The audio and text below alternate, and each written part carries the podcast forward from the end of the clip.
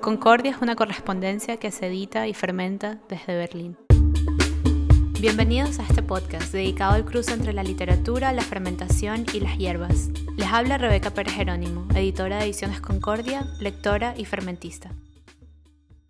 En este episodio vamos a hablar de la segunda edición de la revista Concordia, dedicada a la hierba caléndula, y estaré conversando con Valentina Alvarado Matos, artista venezolana, diseñadora de Concordia, quien ha acompañado el proyecto desde el principio de los tiempos. Pero antes de empezar, quiero compartir con ustedes que inauguramos un nuevo espacio de intercambio, un newsletter, un boletín de noticias. Mensualmente enviaremos información relacionada con los proyectos de Concordia, nuevas publicaciones, colaboraciones, talleres, degustaciones, entre otros. Allí también nos gustaría compartir recetas, artículos y recomendaciones de libros. Pueden suscribirse ya mismo a través de la página edicionesconcordia.substack.com. Les dejaré el link en la descripción del episodio para que puedan acceder fácilmente. Concordia. Si te gusta el contenido de este podcast, suscríbete y comparte con otras personas que creas que les pueda interesar nuestro proyecto. Esta es de las mejores formas de apoyarnos y lo agradeceríamos muchísimo. También abrimos un canal de YouTube donde estamos publicando todos los episodios del podcast en caso de que prefieras usar esta plataforma. Ahora sí, hablemos de Caléndula, la tan esperada segunda publicación de la revista Concordia. En principio este número iba a ser publicado en marzo del 2020, pero la pandemia cambió todos los planes. En el episodio anterior les conté por qué la revista suspendió la publicación de este número y las razones detrás de esta fermentación prolongada. En resumen, me tomó un tiempo reconfigurar las piezas que componen Concordia en el marco del distanciamiento social y donde las preocupaciones de todos ha sido principalmente la supervivencia, en este momento completamente distópico que vivimos. Pero ya ha pasado casi un año desde el primer confinamiento y a pesar de que el panorama no ha cambiado sustancialmente, hemos decidido continuar nuestra programación y seguiremos publicando este año. Ingeniaremos nuevas formas de conectar y hacer comunidad, por ejemplo a través de este podcast. Paréntesis. No olviden que pueden enviarnos comentarios, feedback o lo que quieran a través de nuestro correo electrónico hola Nuestra intención siempre será conversar y dejar abierta la puerta para un diálogo con ustedes, quienes nos escuchan.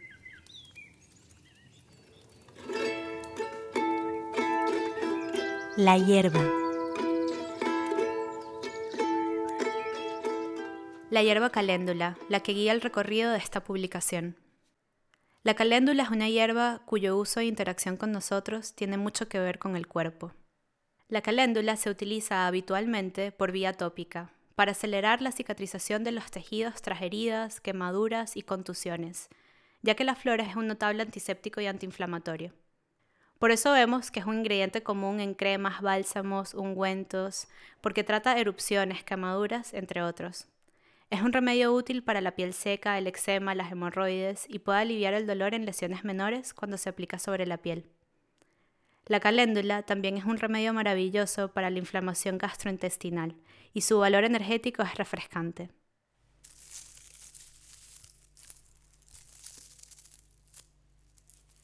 Esta soleada hierba no solo es resistente y luminosa, sino que sus flores radiantes, además de curativas, son comestibles.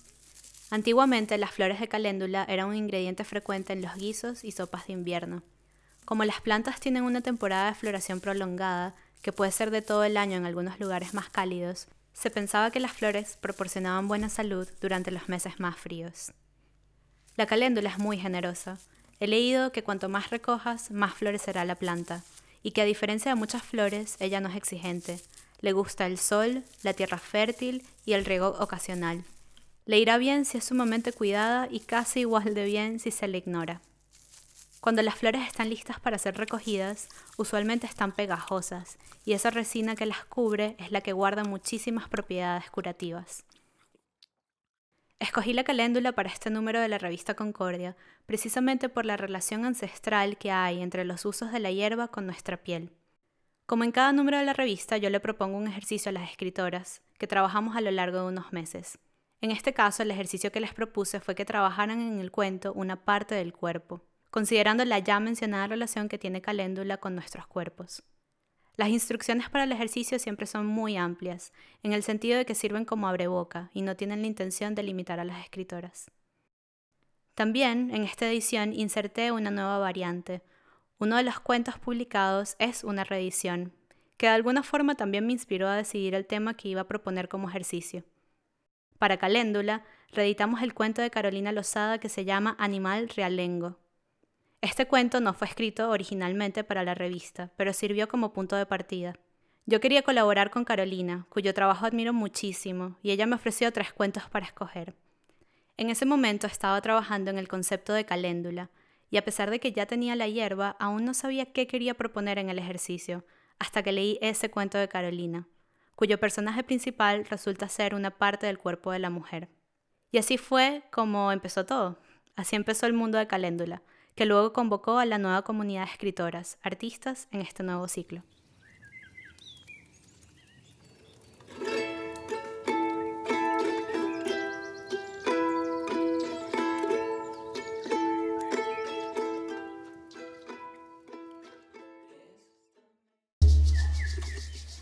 Para cada edición de la revista yo quiero convocar un público y compartir la mesa, la mesa de la comida, comida que está muy relacionada con la hierba de cada edición y que además se transforme de alguna forma usando métodos de fermentación. Para la edición de Concordia Caléndula esa mesa no ha podido tomar lugar, entonces, en vez de contarles sobre el menú que diseñé para ese encuentro, que no ha ocurrido, voy a hacer un ejercicio de ficción y les voy a narrar pedazos de lo que me imagino que compartiré con un público en el futuro. Exploraré en los próximos minutos el menú de un encuentro por venir, un encuentro posible alrededor de cocciones y alquimias que conjuguen hierbas y fermentación. Mi propósito para esta provocación será fermentar con el medio ambiente. Idealmente este proceso empezaría en primavera, la época en la cual se iba a publicar Concordia Caléndula. Haría una fermentación de suelo de bosque, inspirada en Pascal Baudard. Según él, el concepto básico es hacer una mezcla con hierbas, luego añadir sal y especias. Después de mezclar las hierbas con las sales y las especias, se coloca en el centro alguno de los ingredientes que se quieran fermentar e infusionar con la mezcla herbal. Este fermento es un buen ejemplo de exploración de los sabores únicos que la naturaleza puede proporcionar. El resultado dependerá de las hierbas. En general esperaría que sea algo salado, agrio, ácido y picante. La intención es envolver de sabor a hierbas recogidas del suelo los vegetales fermentados. Para mi fermentación de suelo de bosque visitaría el Victoria Park en Berlín. En primavera esperaría poder recolectar ortiga, ya que es ideal cosechar desde principios de la primavera hasta el otoño, que es cuando los principios activos de la planta están más vivos. También diente de león, que se puede recolectar todo el año, pero que con el comienzo de la floración las flores saben cada vez más amargas y el mejor momento para recogerlo es el mes de marzo, abril y mayo. Y la cedera, que también se puede conseguir durante los meses primaverales. Cosecharía esas hierbas comestibles y sabrosas del suelo del bosque, después asegurarme de que estoy identificándolas cuidadosamente y sin tomar del suelo más de lo que voy a usar. Esa es de las mejores lecciones que he aprendido en mi recorrido como recolectora. Haría mi mezcla de hierbas con sal, un poco de chile molido y ajo para añadir picor a mis fermentos. Masajearía con ambas manos hasta que esté muy jugoso. Luego acostaría una capa de suelo del bosque en el fondo de un frasco de vidrio y rellenándolo bien con el puño o con un pisón de madera. Añadiría una capa de los vegetales que quiero fermentar. En este caso serían zanahorias y rábanos. Luego añadiría otra capa de suelo forestal, un poco más de vegetales y una última capa de suelo forestal en la parte superior. Lo apretaría todo muy bien tratando de dejar la menor cantidad de aire posible. Al día siguiente debería ver que la salmuera casi llega a la parte superior. Una o dos veces al día, con las manos limpias, removería la capa superior y haría eructar el tarro cuando sea necesario. Haría una fermentación corta, quizás de cuatro días. Quiche de caléndula con base de masa madre. En una sartén a fuego medio, cocinaría espinacas en aceite de coco hasta que las hojas estén completamente marchitas, unos 3 minutos. Escurriría y luego batiría aparte los huevos y la nata. Añadiría el queso de cabra, los pétalos de caléndula y la sal y volvería a batir. Las espinacas irían en el fondo de la quiche de masa madre y vertiría la mezcla de huevos por encima. Hornearía durante unos 25 minutos o hasta que la crema esté cuajada en el centro y la parte superior esté dorada. Infusión de caléndula y jengibre. Una forma habitual de obtener muchos de los beneficios que ofrece la caléndula es prepararla en forma de té. Para ello se necesita caléndula en polvo o seca, que luego se deja en remojo en agua hirviendo durante 10 a 20 minutos. Luego de hacer la infusión, filtraría la flor y añadiría trozos rústicos de jengibre para añadir más sabor y aprovechar sus propiedades antiinflamatorias y antivirales. Colaboradoras. La segunda comunidad de la revista Concordia está compuesta por tres escritoras y un artista, con las cuales trabajé a lo largo de unos meses previos a la pandemia. Ellas son Rafaela Pinto Reyes. Nació en Mendoza, es médica cardióloga y escritora. Estudió medicina en Mendoza y completó su formación en la Universidad de Buenos Aires. Actualmente trabaja en Berlín donde reside con su familia y escribió Compartida, el segundo cuento de la revista. Ahora vamos a escuchar un fragmento de su cuento leído por mi querido amigo Chuy González. Cuento para Beca de Rafi, o cuento de Rafi para Beca. Uno, dos, tres. Ana creyó que luego del parto su cuerpo iría involucionando y que pronto la naturaleza, o la vida, o quien sea que fuera, le devolvería su forma previa. Ahora, desnuda frente al espejo, trata de encontrarse en ese nuevo contorno de sí misma. Con la punta del dedo índice va siguiendo el trayecto de una de las estrías alrededor de la cadera. La línea color nácar hace festones, una línea casi plateada. El rastro de las babosas en la noche. En las noches de verano, cuando eran niños, salía con su hermano a perseguir babosas en el jardín. Ella llevaba la sal él una linterna. La piel brillante de la babosa bajo el haz de luz y la sal consumiendo el cuerpo del bicho, el cuerpo que se ensancha, se infla y deshincha y se vuelve a cerrar. Apoya una mano sobre su vientre y con la otra va haciendo un barrido por la línea oscura que la cruza desde el ombligo al pubis. Una división, una mujer dentro de otra, dentro de otra más grande que busca a la más pequeña dentro de sí misma. Valentina Ramona de Jesús nació en Medellín y creció en la India. Es pugilista y escribió el libro de poemas Dos metros cuadrados de piel. Ha sido poeta invitada en el Poesía Festival de Berlín y el Latinale aquí también en Berlín. Su poesía y ficción aparecen en varias antologías de Berlín y Bogotá. Ha trabajado como curadora y editora independiente para las revistas Sun Journal y Alba Latin America Lesson. Participó en diferentes talleres literarios dirigidos por escritores como Samantha Schweblin, Julián López, Gabriela Cabezón Cámara, Alan Pauls, entre otros. Actualmente realiza la primera traducción al inglés del libro Viaje a pie, escrito por el filósofo Fernando González. Obtuvo su maestría en literatura comparada en la Freie Universität y escribió el cuento La especie frágil para la edición de Caléndula, el tercer cuento de la revista. A continuación, Valentina nos va a leer un fragmento de su cuento. Muchísimas gracias, Valen, por esta concordia. Hoy entiendo que lo que mamá buscaba era descamar una piel que ya no le servía. Ella nunca utilizó esas palabras, por supuesto. Para eso me necesitaba a mí. La vida para ella fue un proyecto estético y su última obra, como tal, necesitaba ser editada, traducida y además financiada. Mi hermano Andrés también cumplió con su rol y eso hay que agradecérselo. El día que nos convocó a ambos, sus dos únicos hijos, para informarnos de su decisión, se negó a que la visitáramos en casa. Nos pidió en cambio que la encontráramos en una cantina frente a la plaza del pueblo. Ay mamá, siempre te gustaron los grandes gestos. ¿Jugabas acaso esa tarde a que eras Chabela? Elegante, pulcra, toda vestida como una diosa en medio de ese bar de obreros, mamá levantó la copa y dijo alegre que a partir del día siguiente no se volvería a levantar de la cama. Carolina Lozada nació en Valera, estudió letras y filosofía. Ha publicado los libros de cuentos El perro estar en el 2019, El cuarto del loco en el 2014, La culpa es del porno en el 2013, Los cuentos de Natalia 2007, Memorias Azotea 2007 y el libro de crónicas literarias La vida de los mismos en el 2011.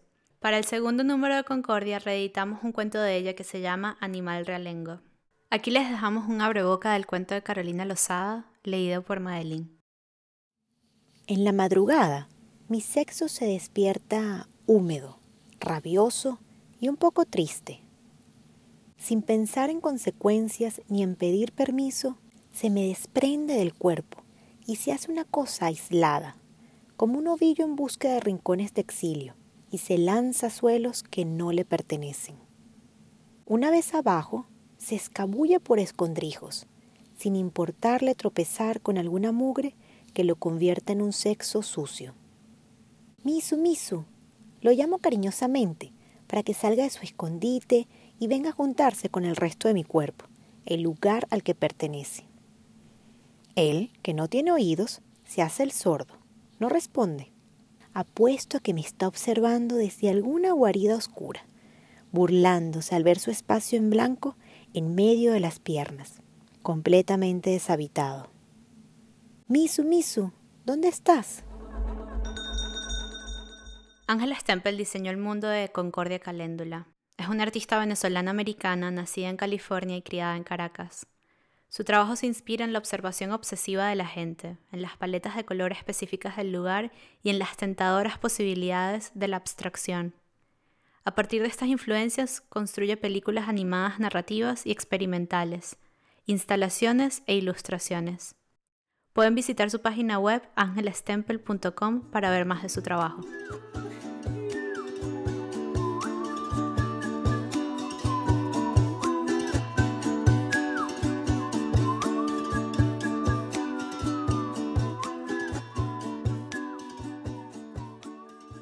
En los episodios dedicados a las ediciones de la revista, queremos entrevistar a personas relacionadas con el proyecto.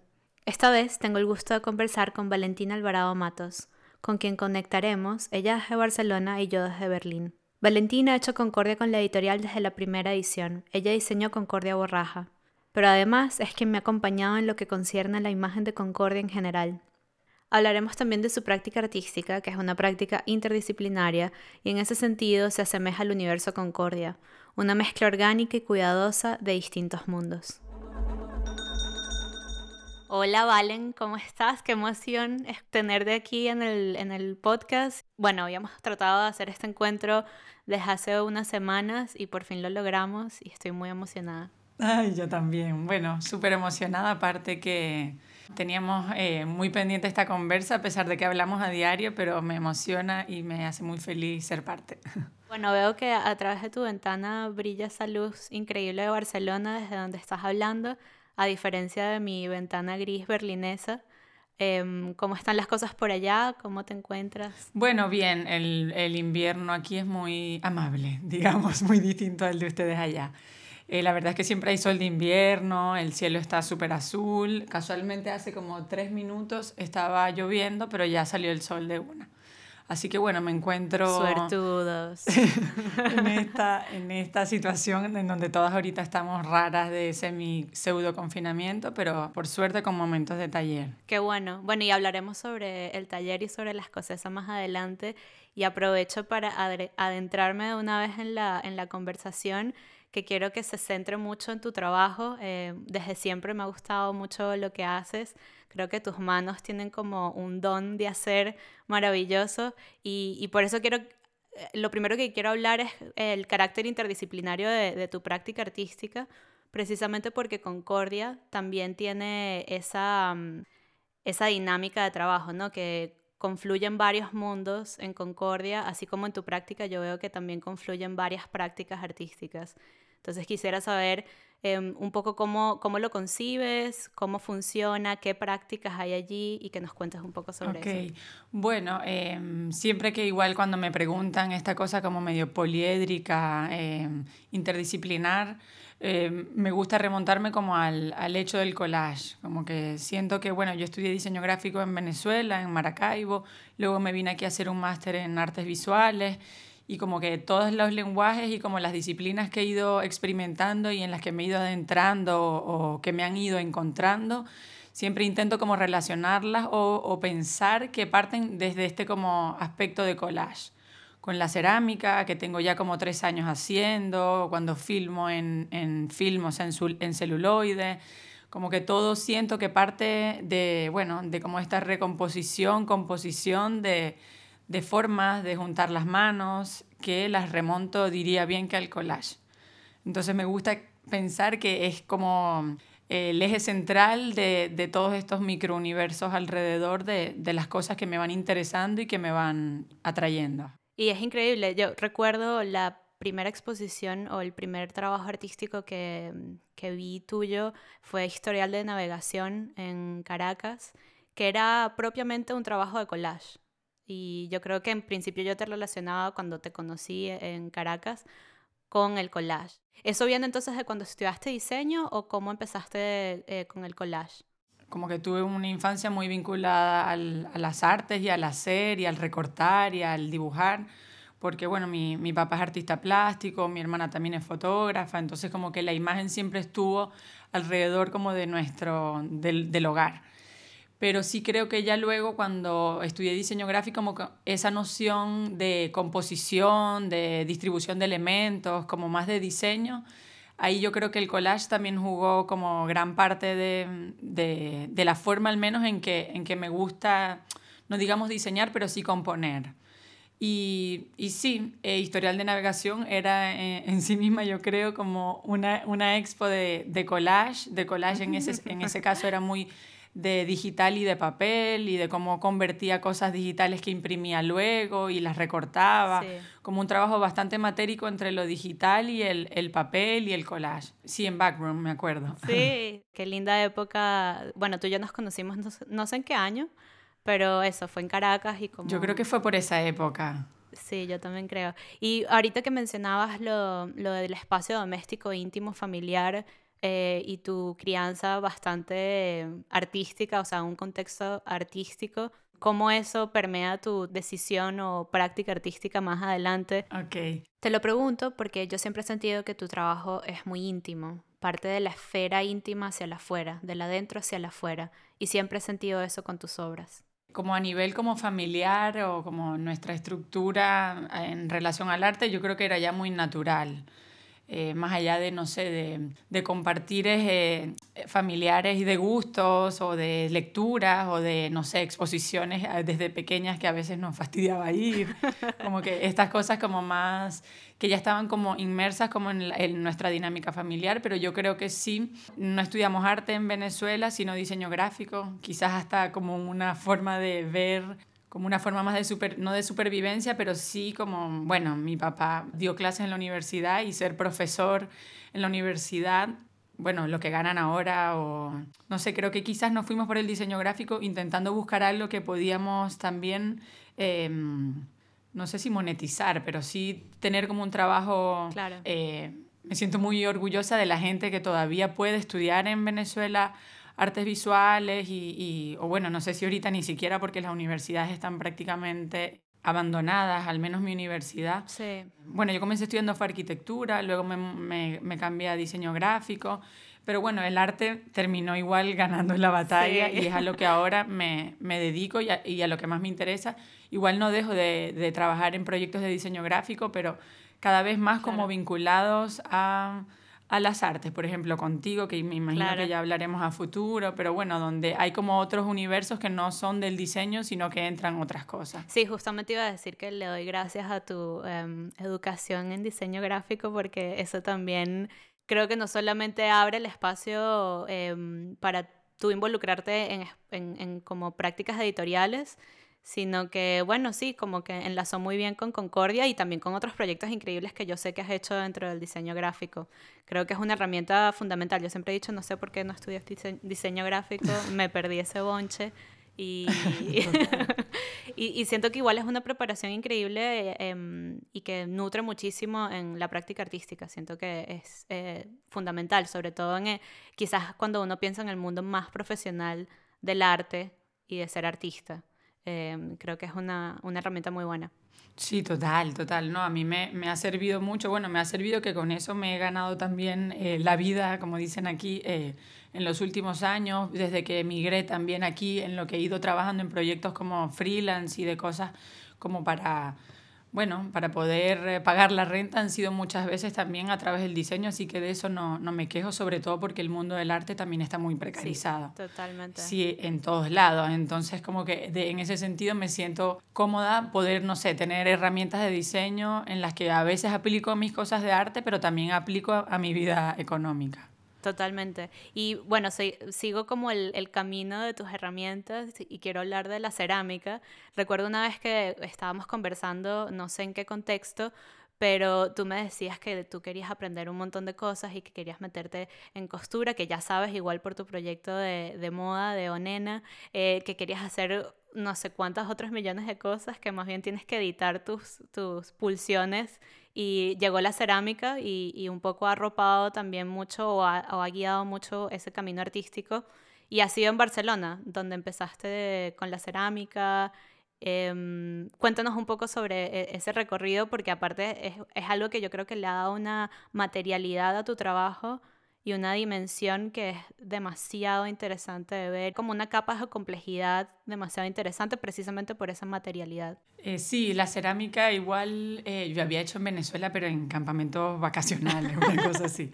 Pero sí, comencé a hacer hace como cuatro años, yo creo que estaba como un poco buscando... Eh, no sé, siento que a, a, mi alrededor tengo muchas amigas también que cuando llegan a la cerámica están un poco como en la búsqueda de algo que no, que no han encontrado.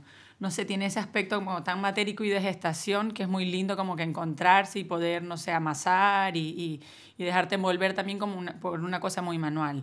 Con la cerámica sí que he encontrado como lo que comentas, esta cosa como absolutamente matérica, que también me ha llevado como a, ir pensando eh, en asociaciones muy bonitas también con respecto, por ejemplo, al, a lo fílmico, que también mm. es matérico, que también se puede tocar, que no es un no, es un, no son procesos digitales que quedan, no sé, acumulados en un archivo.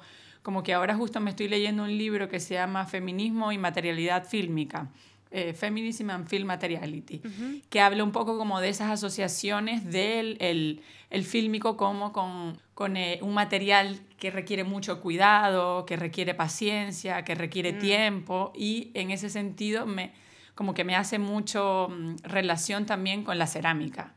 ¿no? Como estas cosas como de pausa, de eh, la cerámica va al, al horno para, para, poder luego tener una pieza completa, el, el celuloide va al laboratorio para luego poder ver, como que todas estas asociaciones me hacen mucho sentido también en, en lo que voy ahora buscando y, y, y que voy investigando. Entonces sí, la, eh, con la cerámica creo que lo que más me atrapó fue como esa materialidad y ese juego que puede a ver en cuanto a forma, pero también a soporte poroso, si proyecto encima de una cerámica, no sé, ahora estoy como en, en, como en esas lagunas. Bueno, que precisamente todo lo que acabas de decir sobre la cerámica y el film me resuena mucho porque pienso directamente en la fermentación. Eh, me es imposible no relacionar eh, los conceptos de pausa, tiempo, con la fermentación, que es algo que a mí me apasiona tanto. Y hablando precisamente de la cerámica, cuando uno pone una pieza en el horno, después tú no sabes, o sea, puedes controlar un poco el resultado de lo que va a salir del horno, pero no del todo. Es así, ¿no? Sí, o sea, siempre yo creo que va a haber un, un, elemento por más y, a ver, yo tampoco soy ceramista profesional, digo, tengo muchas amigas que dominan mucho más como a nivel de cocciones, de horno, eh, pero siempre igual hay, una, hay un elemento azaroso de que puede petar un esmalte, no sé, como que siempre hay un elemento sorpresa, así como en el laboratorio se puede, se puede romper un, una parte del, del, film, no sé, hay como que ese elemento también que, que, requiere un poco como de azar y magia, Me encanta. que también lo hace muy sí, bonito. Es bellísimo.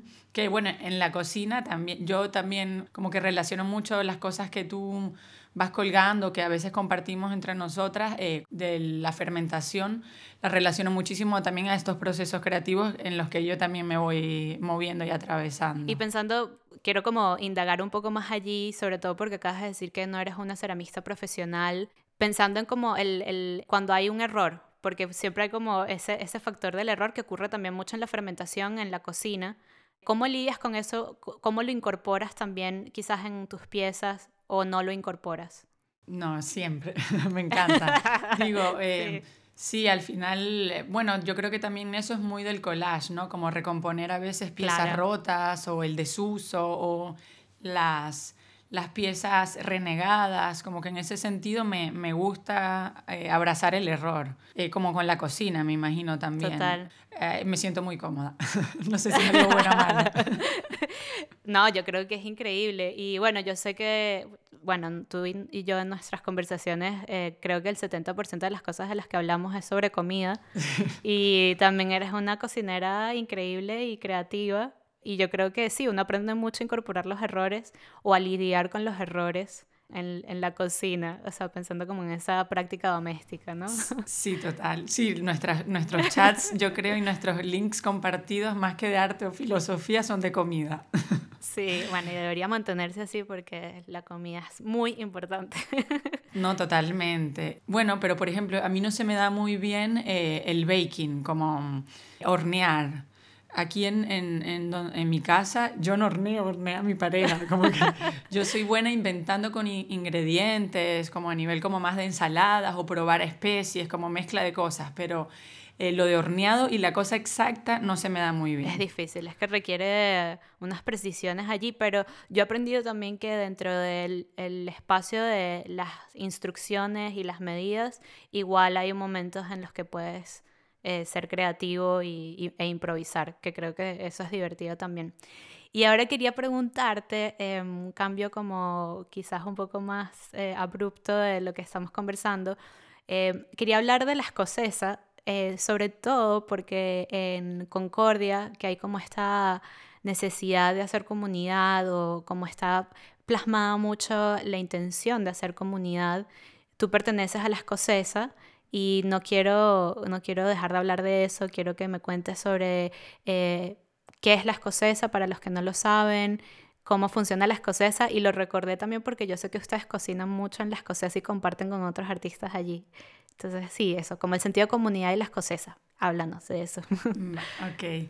Sí, bueno, la escocesa es un, un espacio aquí eh, público de arte de, del ayuntamiento de, de, aquí de Barcelona que se llama, es como parte de un, como de un conjunto de fábricas de creación en, en, Barcelona, que son distintas fábricas donde dan talleres para artistas que está subvencionado por, por el Estado.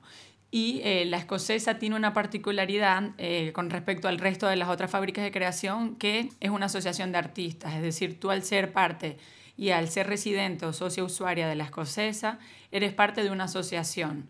Y eso hace que, de alguna u otra forma, las decisiones que se toman en función de la dirección del espacio, eh, de la gestión del espacio, todas las decisiones las toma la asociación. Es decir, nosotras nos juntamos, hay una junta en la que yo soy parte, de hecho, en tengo un par de años siendo como la secretaria de la mm. junta, y nos, nos, juntamos todos los miércoles a, bueno, hablar, a tomar decisiones, a conversar alrededor de las cosas que ocurren en, en este lugar. Entonces, bueno, es un lugar de, de, espacios de taller para trabajar, eh, para que las artistas trabajemos, pero también alrededor de, de, todo este espacio hay espacios colectivos de cerámica, hay un laboratorio fotográfico, un espacio para hacer risografía, como que bueno, es un espacio donde hay para trabajar individualmente y también colectivamente, donde hemos hecho una comunidad muy grande como de, de artistas, en donde, bueno, en, durante el COVID también es el lugar donde estamos ahí todo el tiempo porque, bueno, yo voy a trabajar con Carlos en, en, nuestro taller, pero también se tejen muchas, muchas relaciones. Eh, y procesos creativos, pero también vitales. Es decir, hay un jardín que regamos entre todas, hay conejos. Hay conejos. hay unos conejos. Eh, de repente a, finales de año aparecieron unas gallinas.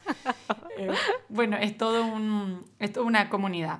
Y también lo lindo y lo interesante es que tenemos, está en un barrio que está como en proceso de gentrificación muy, muy bestia. De hecho, ahora subimos si se sube la mirada, antes veíamos el cielo, ahora vemos un montón de grúas alrededor que están construyendo espacios de tecnología, van a construir un hotel cerca, como que se ve como la burbuja, la, la, ola gentrificadora viniendo y este es como un espacio eh, dentro de todo como de bastante resistencia.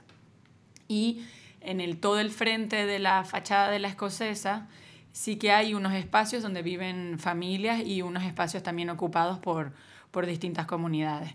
Entonces, bueno, es, es bonito porque está como en un espacio eh, intermedio entre comunidad, eh, arte y también, eh, bueno, lo malo de la ola gentrificadora que vemos que se está acercando cada vez Qué más. Qué locura. Ah, bueno, y lo, también lo que comentabas de la comida, sí, como que ahí se, se fue generando como una, bueno, lo, lo autollamamos eh, comando comida.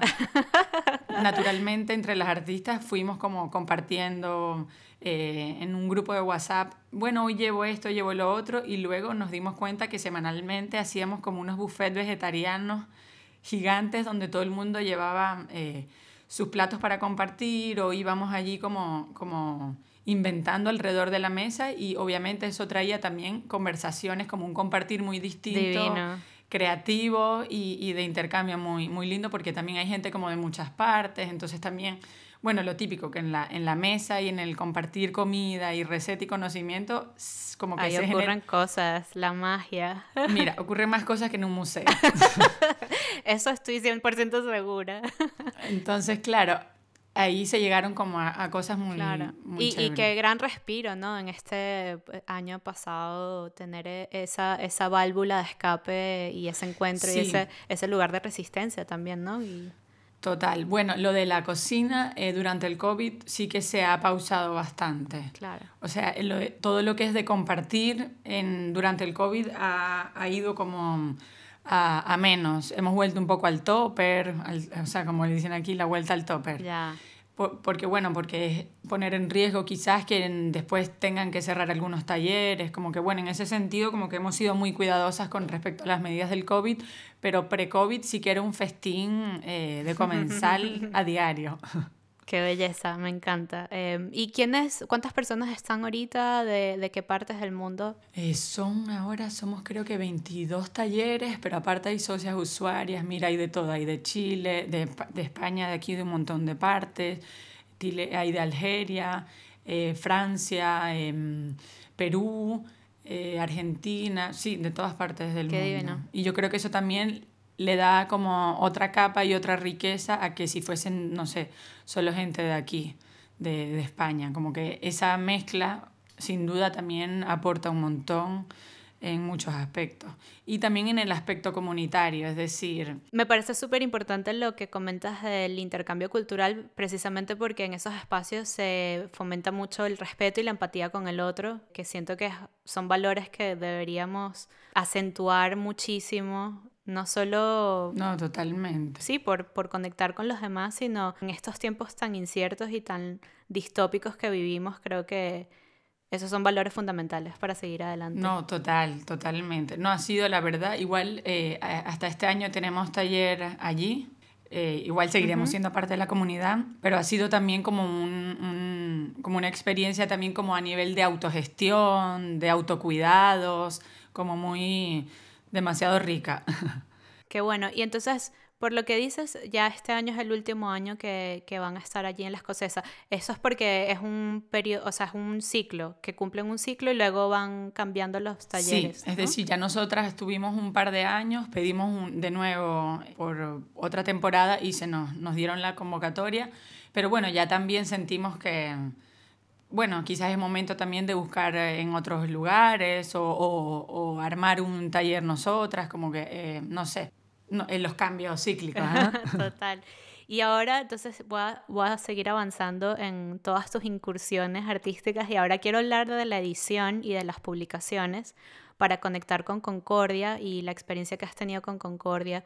Yo recuerdo que cuando nos conocimos en Caracas, tú habías publicado un fanzine y siempre te recuerdo, eh, bueno, para los que no, no, lo saben, yo trabajé en una librería, fui una de las fundadoras de una librería en Caracas y um, recuerdo que tú ibas con mucha frecuencia, es decir, yo siento que tu relación con los libros es muy estrecha, bueno, y además lo sé porque ya hemos compartido un montón y hablamos mucho de libros, pero para quienes nos escuchan hoy, quiero que nos cuentes un poco tu relación con los libros y también tu relación luego con el mundo editorial más específicamente. Ok, sí, me acuerdo. Eh, bueno, es que el, lugar común era una, una, una burbuja hermosa en Caracas. Eh, sí, en, de hecho a veces me, me apetece aquí como que volver a autopublicar o hacer cosas más vinculadas a los fanzines porque eh, cuando vivía en Venezuela quizás también porque estudiaba ahí diseño gráfico como que estaba bastante conectada con el mundo del fanzine. Sí. Y hice un, hice un par de fanzines también con Reinaldo Vázquez de... De las injurias. Que tenía la editorial de las injurias. De hecho, hemos estado hablando a ver hace poco, a ver si de repente hacíamos algo. Sí. Como que, sí, como que me, me, me dan ganas como de repente hacer una, una publi. Bueno, en, en, el taller donde tenemos hay una máquina de risografía, hay una impresora risográfica. Como que tengo ahí el, el papel dándome vueltas. Mi relación con los libros siempre ha sido, bueno, eh, con la lectura y también con, con bueno, fotolibros, libros de artistas. Eh, en la casa siempre rodeada de, de, libros, de papel también, por grabados, por, bueno, por, por, cosas de artes gráficas. Y acá, claro, pasa que aquí ya una, al menos yo, que los espacios son más reducidos y cada mudanza, cada mudanza que hacemos es como... Duele. Uf, duele sí, las duele. cajas de libros, subir las cinco pisos con los libros.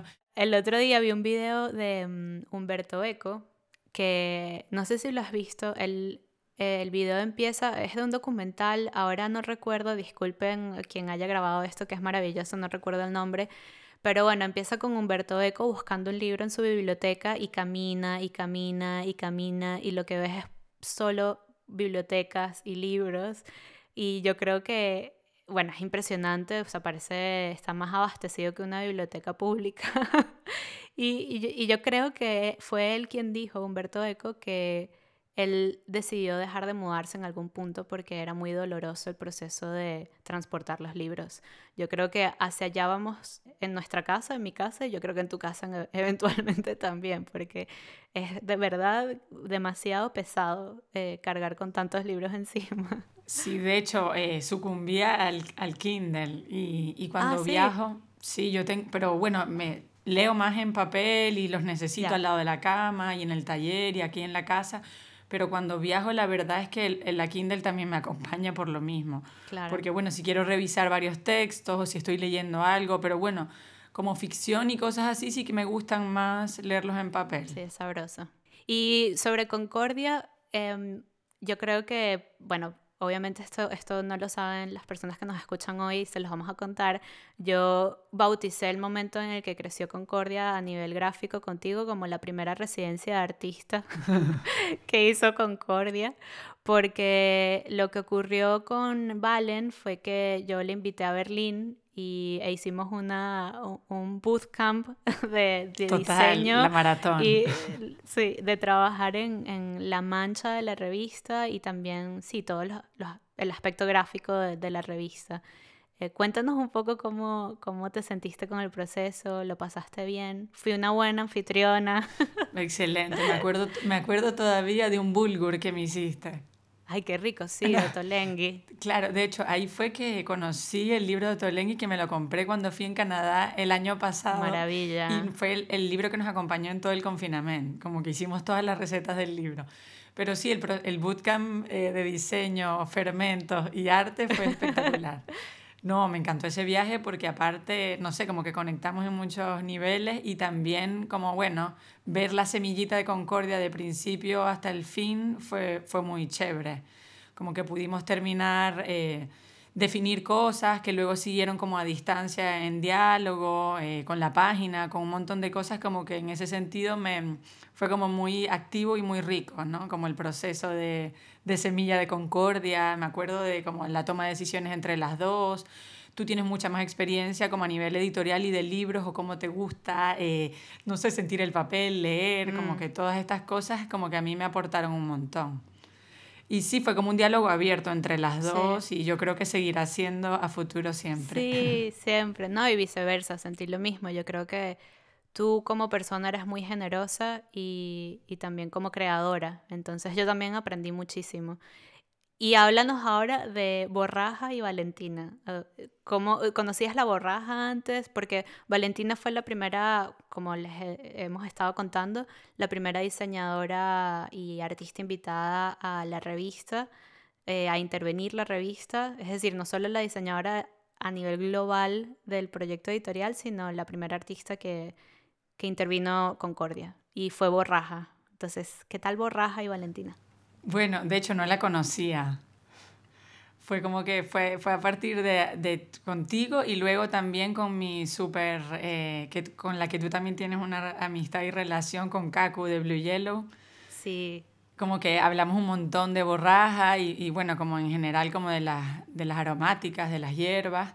Y me encantó, no sé, como descubrir eh, esta hierba que era como, eh, bueno, que es astringente, depurativa, sudorífica también dicen. Como que en, y eh, como que el approach con, con, el diseño y como conceptualmente de la, de, la, de la portada, que lo que me gusta fue que salieron como mil portadas. que fue desde, sobre todo desde el collage y como de esta recomposición de, de, texturas y de cosas que me remitían a los conceptos que había leído de la borraja.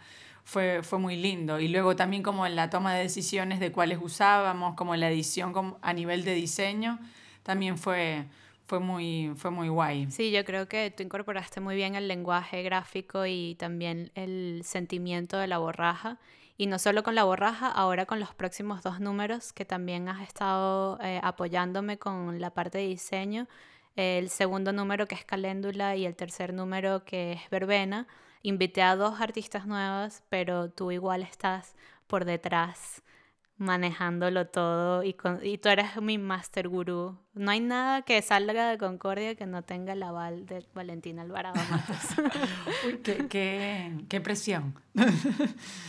Pero sí que mm, eh, me, igual esta cosa como de eh, la palabra acompañamiento me encanta, esa de acompañarte a ti en el proceso y también como de, de meterme en el trabajo de las otras que invitas, también es lindo como no sé, como eh, traducir sus imágenes a ver cómo se pueden ver en, en la revista luego y, y, no sé, pensar en, en, en, ubicar cuidadosamente las imágenes que, que, estas otras artistas mandan, como sí, el acompañar en, los, en el proceso editorial de Concordia para mí también ha sido como muy, como muy fructífero.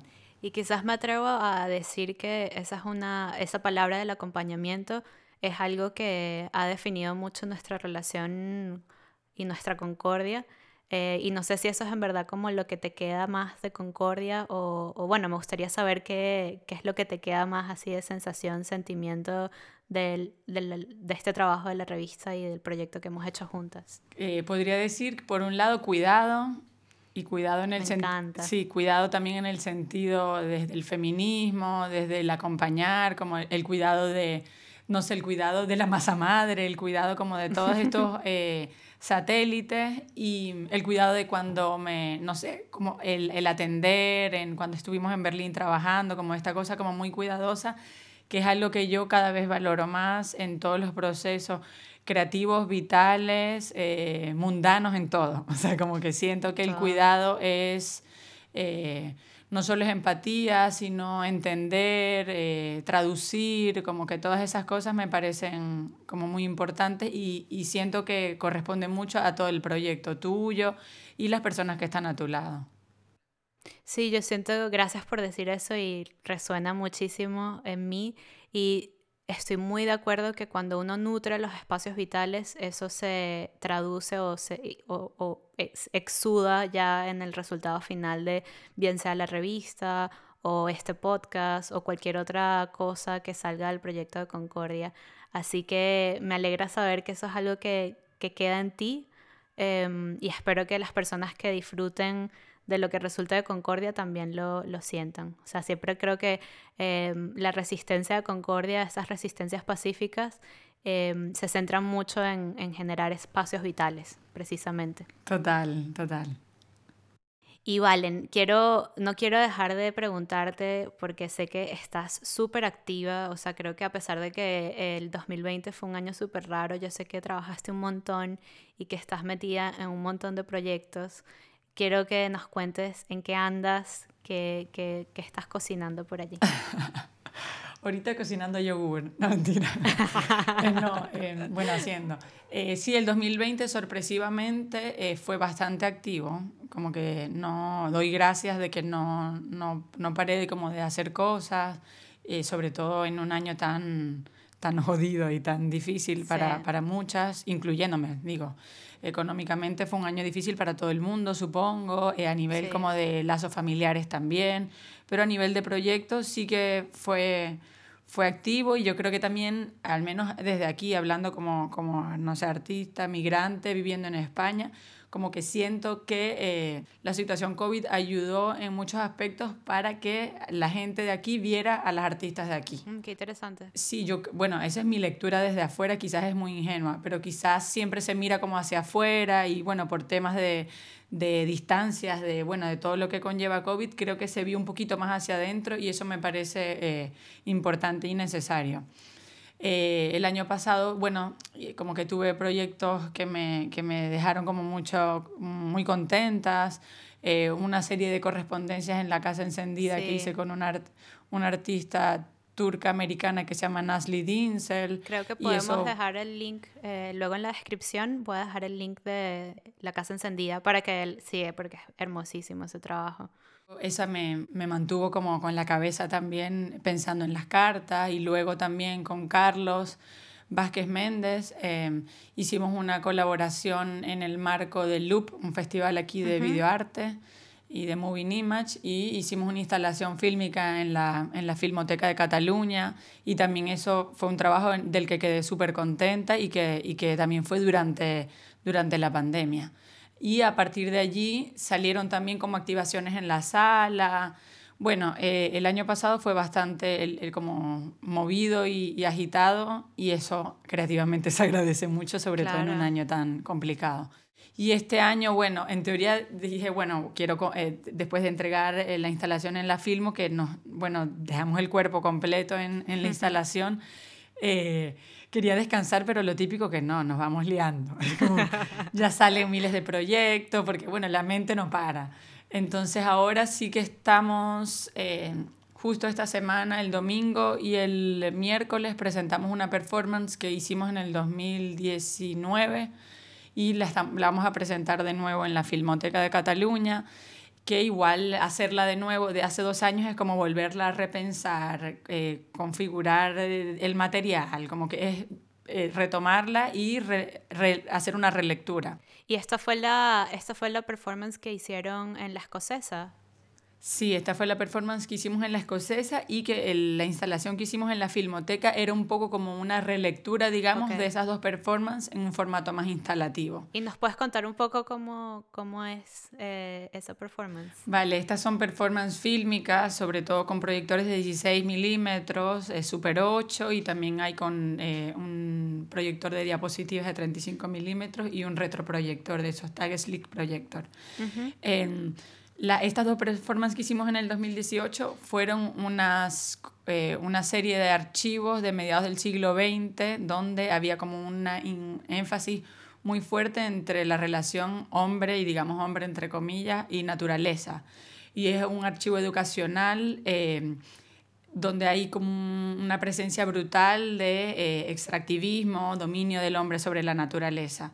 Nosotros lo que hacemos un poco es hacer como una relectura de estos archivos y poner en cuestión o en repetición algunas cosas y de estos archivos.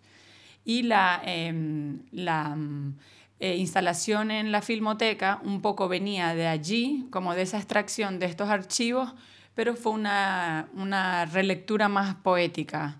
Eh, de hecho, la, instalación tenía mucho que ver como con una filmación de los exteriores de nuestro taller, estos procesos como de construcción que están ocurriendo en algunos terrenos baldíos, y luego también como una eh, muchas filmaciones dentro de, de, nuestro taller. Yo, yo digo que Y si era el fuego, que fue esta instalación, hablaba mucho como del paisaje exterior que tenemos inmediato, urbano, ruinoso, en proceso de gentrificación y también como una lectura interna de nuestro, de nuestro taller.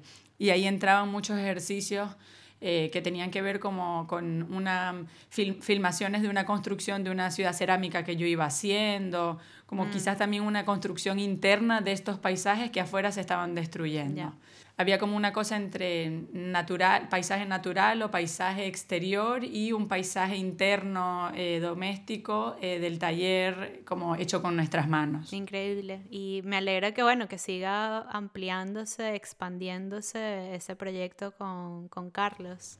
Sí, bueno, al final fue como, eh, lo comenzamos a hacer como una cosa de experimentar en el taller, eh, eh, con este archivo que teníamos, fuimos viendo el material, fuimos viendo asociaciones o cosas que se repetían y no sabíamos que iba a llegar como tan lejos en el sentido de que luego nos invitan a la filmoteca porque querían que hiciéramos paracronismo y ya dijimos, mira, no vamos a replicar una performance que no es algo instalativo más fijo, vamos a ver cómo traducimos este archivo en ya en algo más de autoridad propia. Y fue muy bueno porque pudimos filmar en 16, pudimos copiar, teníamos loopers de 16 que estaban en la sala, como que a nivel eh, técnico fue, fue potente y fue de mucho aprendizaje. Qué emoción. Que ahora estoy un poco queriendo mm, este año hacer como una pieza más larga, como eh, una pieza fílmica más larga. También estoy eh, investigando en, en, estas cosas que hablábamos al principio de materialidad entre celuloide cerámica, como eh, ahorita mi, mi, mesa de noche está un poco cubierta de libros que tienen que ver con esta investigación. Y ya te voy a preguntar sobre esos libros. Ah, y con Carlos eh, tenemos un, una performance de la que el año pasado Carlos recibió una beca, una beca de la universidad para desarrollar un proyecto y que eh, entre los dos también tuvimos una mini beca dentro de la escocesa para desarrollar una performance que tiene que ver con el loop, con el, como, con el concepto de bucle a nivel técnico, pero también a nivel eh, conceptual. Entonces este año será también para desarrollar eh, esta performance que espero también traiga después como otras ramificaciones como fue con paracronismo. Estoy segura, estoy segura que va a ser así. Em, y bueno, pensando en el bucle, pensé inmediatamente en el bucle de este año, el 2021, que entramos otra vez en el bucle de pandémico. Eh, espero que eso haga un, algo reverso en algún momento.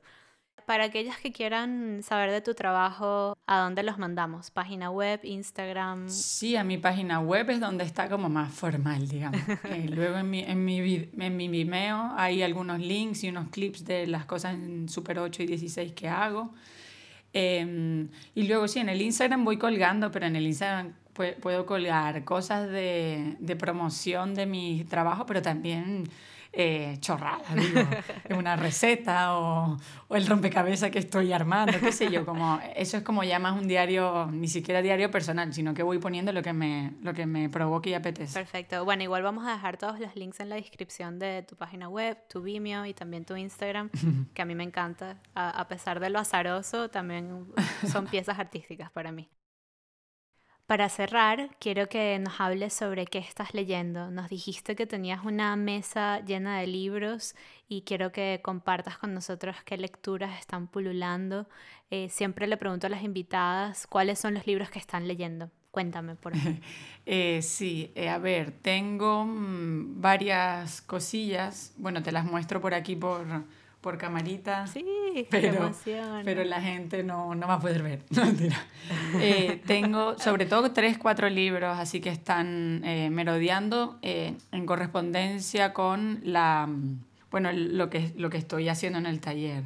Uno se llama Materiality, que es una compilación de distintos ensayos, pero hay uno de Tim Ingold que me gusta mucho que se llama Materia Against Materiality eh, él hace una pregunta que ya te la voy a buscar un momento y la voy a leer porque me gusta mucho, Sí. que dice ¿qué, qué perversión académica nos lleva a hablar no de los materiales y sus propiedades, sino de la materialidad de los objetos. Como est- esta cosa de siempre pensar como en el objeto definitivo y no detenerse a pensar en la materia que hace ese objeto. Increíble. Como que esta, estas ideas como que las tengo ahorita muy dando vuelta en la cabeza. Y ahí también creo que hay una cosa política también de, lo, de, lo, de la mano, de la materia, que también me interesa. Este libro es como muy, ya luego lo, lo, lo colgamos en, en, el link, pero como que me nos ha dado a, a Carlos y a mí también en el taller como muchas luces de, de, de, conocimiento. Qué bueno. Luego está este que se llama Girlhood, Feminism and Film Materiality, que me lo compré justo a, a finales de año porque es, es, de, lo que, de lo que ahorita me quiero ocupar un poco, que es de, de feminismo y materialidad fílmica. Es de Genevieve Yu, no sé cómo se pronuncia, pero ya luego.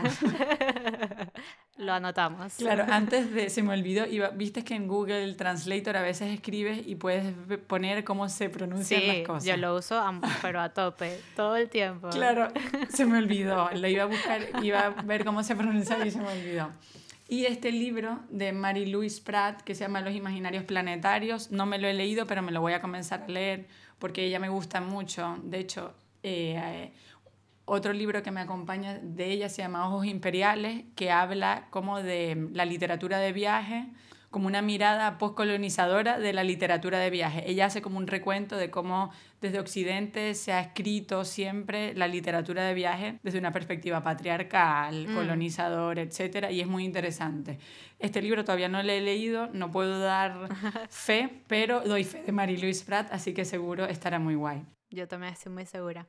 Bueno, suena todo súper interesante y sobre todo pensando en los nuevos materialismos, creo que es algo que a mí también me interesa hmm incluso pensando en la fermentación, ya es que no hay cosa que yo no cruce por la fermentación, siento que de eso se tratan las obsesiones, uno ve conexiones donde quizás son un poco aladas de los pelos. Total, totalmente.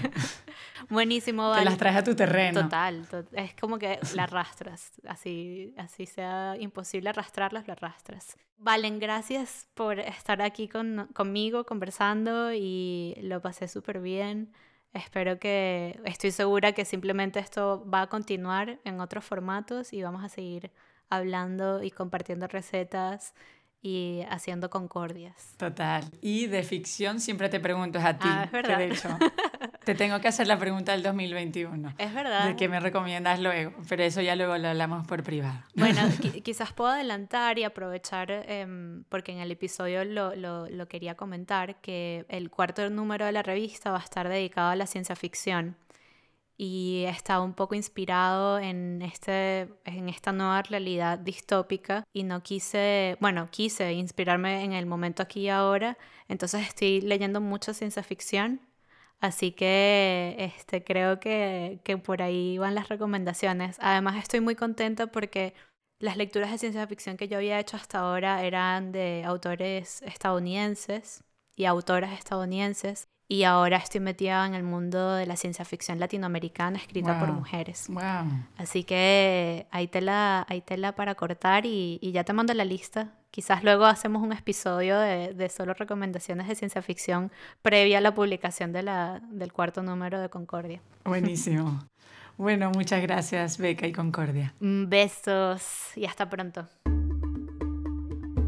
Muchas gracias por escuchar este episodio. El podcast de Ediciones Concordia fue producido y editado por la gran Madeline Rondón. La música increíble que escuchan es de Cantos Campesinos y la investigación fue hecha por mí, quien les habla, Rebeca Pérez Jerónimo. Si aún no lo has hecho, por favor suscríbete a nuestro canal en la plataforma donde escuches tus podcasts y síguenos en nuestras redes sociales, Instagram arroba Ediciones Concordia, Twitter y Facebook arroba Hola Concordia. Esta es una gran manera de apoyar este proyecto y lo agradeceríamos mucho ya que nos impulsa a generar más contenido. Por último, nos encantaría saber de ustedes. Si tienen algún comentario, pueden escribirnos a nuestro email hola.edicionesconcordia.com o a través de nuestras redes sociales. Gracias y hasta pronto. Então, fogo tem